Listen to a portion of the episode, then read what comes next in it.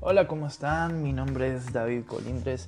Bienvenidos a este podcast. Es un placer poder compartir con ustedes acerca de la historia de la publicidad.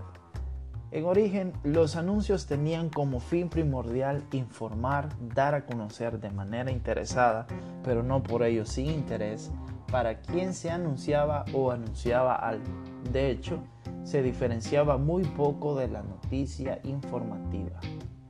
Siendo cónsul Julio César hacia el siglo I, existía en Roma la costumbre de fijar en el foro las actas diurnas, donde se informaba sobre cosas de interés que habían sucedido y de las que se creía iban a suceder en breve.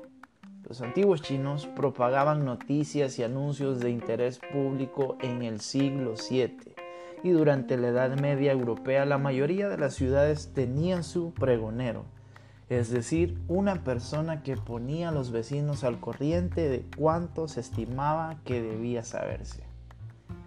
Era una especie de noticiero y cartelón de anuncios, en verso que el pregonero voceaba a gritos en plazas y mercados. Los gobernantes recurrían a ellos para divulgar disposiciones y leyes, y los comerciantes se valían de este medio de difusión para dar a conocer su mercancía. Primer anuncio de la historia. Como hemos dicho al principio, la publicidad no es cosa de hoy. Parece que el primer reclamo publicitario de una naturaleza data del año 1000 a.C. Está escrito sobre papiro y procede de Egipto. Todavía puede leerse en el Museo Británico, donde se guarda. Este anuncio estuvo expuesto en la plaza de la ciudad de Tebas y dice, Habiendo escapado el esclavo Shen de su dueño Apu, el tejedor, se invita a todos los buenos ciudadanos de Tebas a que lo busquen y encuentren. El esclavo es un hitita de cinco pies de alto, con constitución robusta y ojos castaños. Se ofrece media pieza de oro a quien informe sobre su paradero y a quien le devuelva a la tienda de Apu, donde se tejen las bellas telas al gusto del cliente se dará una pieza entera en oro.